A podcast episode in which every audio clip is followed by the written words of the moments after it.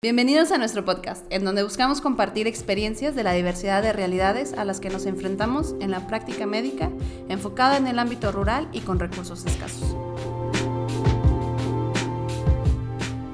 Somos Medicina Rebelde.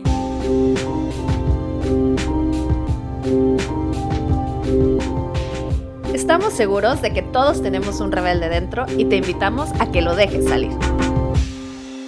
En lo personal, fácilmente recuerdo numerosas ocasiones durante mi formación en la cual fui testigo de malas prácticas que nunca se me animó a cuestionar, lo cual inspira estas pequeñas cápsulas informativas en donde revisamos la evidencia detrás de algunos de los vicios de la atención en salud.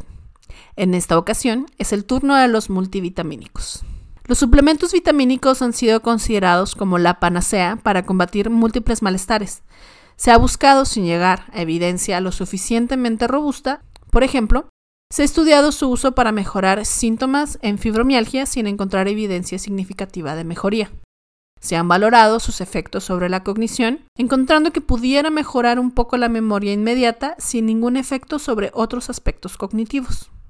También se ha estudiado su uso rutinario para la prevención de infecciones en población adulta mayor, con resultados débiles y contradictorios. Y tampoco se ha encontrado evidencia de efectos sobre la mortalidad en general, su uso como prevención primaria o su efecto sobre mortalidad por causas vasculares o por cáncer.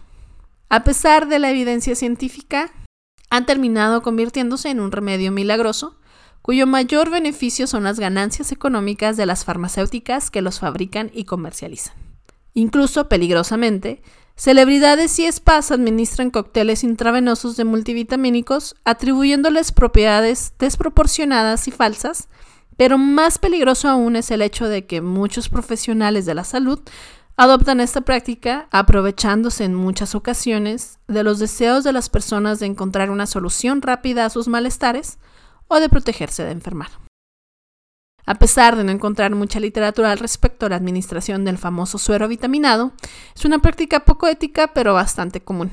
Algunos de los ejemplos que me ha tocado observar incluyen a dueños de farmacias en zonas rurales que cobran grandes cantidades por administrarlo, muchas veces sin una valoración real y sin tomar en cuenta los riesgos que puede implicar, como una sobrecarga hídrica en un paciente con insuficiencia cardíaca, entre otros posibles escenarios. Otro fenómeno frecuente son pacientes que acuden a consulta con el único deseo de que se les aplique sus vitaminas porque insisten que es lo único que les ayuda para mejorar sus síntomas, muchas veces sin tener un diagnóstico adecuado para llevar a cabo el tratamiento real de su problema. Bienvenidos una vez más rebeldes a este espacio. Iniciamos este tema tan controversial con la interrogante. ¿Cómo afrontamos el reto de la adecuada prescripción de suplementos vitamínicos? Las vitaminas y minerales son nutrientes esenciales que debemos de obtener por medio de la alimentación, ya que nuestros cuerpos son incapaces de producirlos. En general, en los países desarrollados es difícil encontrar carencias nutricionales severas, siendo lo más común las deficiencias subclínicas en poblaciones que tienen mayores requerimientos, como los niños, embarazadas y la población geriátrica. Pero ojo, porque a veces se nos olvida que México no es un país desarrollado. Por una parte, para una buena salud, lo ideal sería obtener todos los nutrientes por medio de los alimentos. Sin embargo, los procesos de cocción, procesamiento y almacenamiento de los alimentos pueden causar pérdida de alguna de sus propiedades nutrimentales, incluida el contenido vitamínico.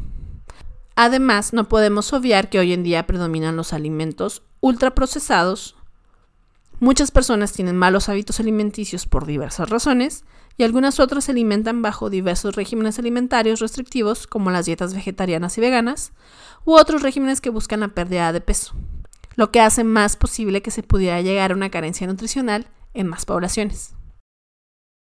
Los suplementos representan una de las únicas maneras para que niños con ingestas marginales o necesidades específicas puedan alcanzar las recomendaciones nutrimentales para su edad esto es el caso en especial de las niñas y niños en situación de pobreza, mucho más aún si no tienen la posibilidad de lactancia materna. En México se ha identificado que los niños menores de 11 años llevan una dieta deficiente en vitamina A, C y ácido fólico, razón por la que los suplementos de programas sociales los incluyeron en su formulación. El suplemento Nutrisano del programa Prospera contiene el 100% de los requerimientos de estas vitaminas para este grupo de edad. Entonces, si lo tienen a su disposición, les recomendamos utilizarlos. Cabe mencionar que aún es un tema de discusión si los niños sanos en poblaciones privilegiadas y dietas adecuadas alcanzan las recomendaciones únicamente por medio de la alimentación. En el caso de los adultos tenemos las mismas controversias. La evidencia científica no ha encontrado que estos suplementos sean dañinos, pero tampoco hay evidencia de que sean de gran utilidad, mientras no existan deficiencias. Como se comentó, a pesar de múltiples estudios en donde se busca ver si diferentes compuestos tienen propiedades preventivas contra el cáncer, las enfermedades cardiovasculares, las infecciones, los resultados no han sido contundentes y se requiere más investigación. Otro punto importante a considerar es que existe poco control sobre su fabricación, ya que no entra en la categoría de medicamentos, son evaluados con menos rigor lo cual es considerado un problema de salud pública en países no desarrollados ante el riesgo de efectos adversos, interacciones medicamentosas, aumento de costos y uso innecesario de medicamentos, además de que pueden variar mucho en dosis y contenido entre marcas. Entonces les compartimos los 10 puntos para tener en cuenta a la hora de prescribir este tipo de suplementos. Número 1 los suplementos vitamínicos son de mayor utilidad en pacientes en los que se tiene sospecha de alguna deficiencia, como aquellos con dependencia al alcohol, dietas de baja calidad con pocas frutas y verduras, mala absorción, dietas veganas o vegetarianas, historia de cirugía bariátrica, pacientes con errores innatos del metabolismo y aquellos en hemodiálisis o nutrición parenteral. Número 2.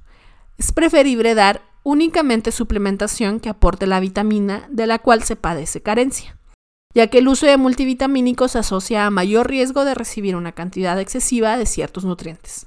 Algunos pueden contener de 50 hasta 150% más de las necesidades diarias, lo cual puede ser peligroso.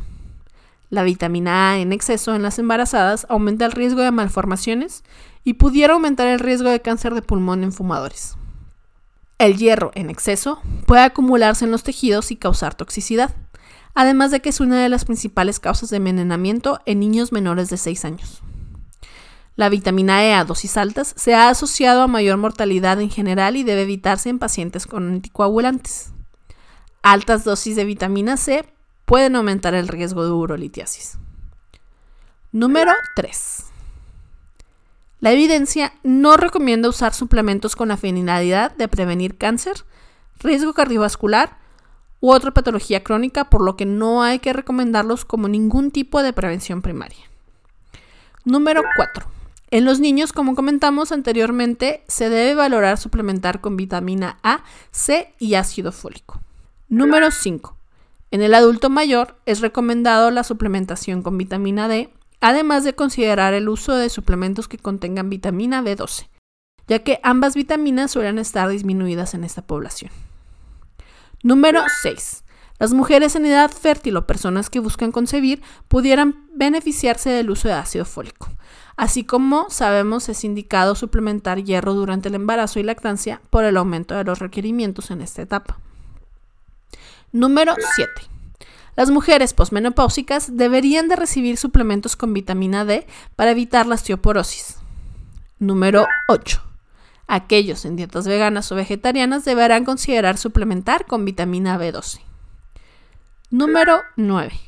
La evidencia no recomienda el uso de suplementos en personas con buenos recursos con dietas balanceadas, pero también recomienda no pelear con los pacientes, si estos desean suplementos por creencias personales, siempre y cuando no tengan una contraindicación. Y número 10. No existe indicación para uso de multivitamínicos intravenosos fuera de lo incluido dentro de la nutrición parenteral y en casos específicos como la administración de tiamina en pacientes con encefalopatía de Wernicke. El hierro dextran, la primera presentación disponible para administración parenteral de hierro en la historia, ha caído en desuso o debería, por su alta incidencia de efectos adversos severos, en especial la anafilaxia. Otras preparaciones de hierro se han desarrollado como alternativas más seguras, pero aún existe riesgo de toxicidad y sobredosis. Otro uso común y controversial es el uso de soluciones vitaminadas en el servicio de urgencias bajo el razonamiento de que si los alcohólicos padecen de deficiencia vitamínica, es de utilidad administrar rutinariamente vitaminas parenterales en estos pacientes. Sin embargo, estudios han demostrado que no hay beneficio ni es costo efectivo la suplementación de todos los pacientes que se presenten con síntomas de abstinencia o intoxicación por alcohol. Además, que el uso de estos preparados de MBI con dextrosa pudiera no suplir las necesidades reales de cada paciente, por lo que la terapia deberá ser dirigida a las deficiencias documentadas y a las necesidades individuales. Aún así, otros autores comentan que esta práctica pudiera causar que pacientes vulnerables, como aquellos en situación de calle o pobreza, no reciban una suplementación que pudiera evitar mayores problemas en el futuro y que probablemente no tendrán apego a un tratamiento oral por las mismas razones que los vuelven población vulnerable. Por lo que esas cuestiones deberán ser tomadas en cuenta. En resumen, si trabajan en zonas de bajos recursos, lo más probable es que los pacientes no tengan una dieta adecuada y podemos prescribir. Siempre revisando las etiquetas para asegurarnos de que la dosis sea la adecuada para las necesidades de cada paciente. Desde Medicina Rebelde creemos que es de suma importancia la comunicación para llegar a resultados clínicos positivos por lo que es vital brindar la información adecuada. Sabemos que no podemos, con un paciente a la vez, cambiar estas arraigadas creencias propiciadas por las farmacéuticas y aprovechadas por charlatanes o profesionales de ética laxa. Lo que podemos es iniciar la labor de no fomentarlo y educar a nuestra comunidad, evitando mal informar a los pacientes que las vitaminas tendrán efectos de los cuales no tenemos evidencia así como dejar claro que un suplemento vitamínico no es una solución para problemas de salud concretos ni un sustituto de una dieta balanceada. No olvidemos que la Carta General de los Derechos del Paciente incluye recibir información suficiente, clara, oportuna y veraz. Mucho ojo con el suero vitaminado, y si ves a alguien usarlo, no olvides sacar al rebelde que llevas dentro y contárselo a quien más confianza le tengas. Los invitamos a siempre cuestionar el porqué de estas prácticas si somos testigos de su uso, aunque sabemos que también puede ser difícil alzar la voz, en especial como estudiante o incluso como recién egresado. Lo que sí pueden hacer es compartir nuestro podcast para que llegue a más personas. Eso es todo por ahora, rebeldes. Esperemos sus comentarios y experiencias en nuestras redes. Recuerden que nuestras fuentes las pueden encontrar en nuestra página www.medicinarebelde.com.mx. Hasta la próxima.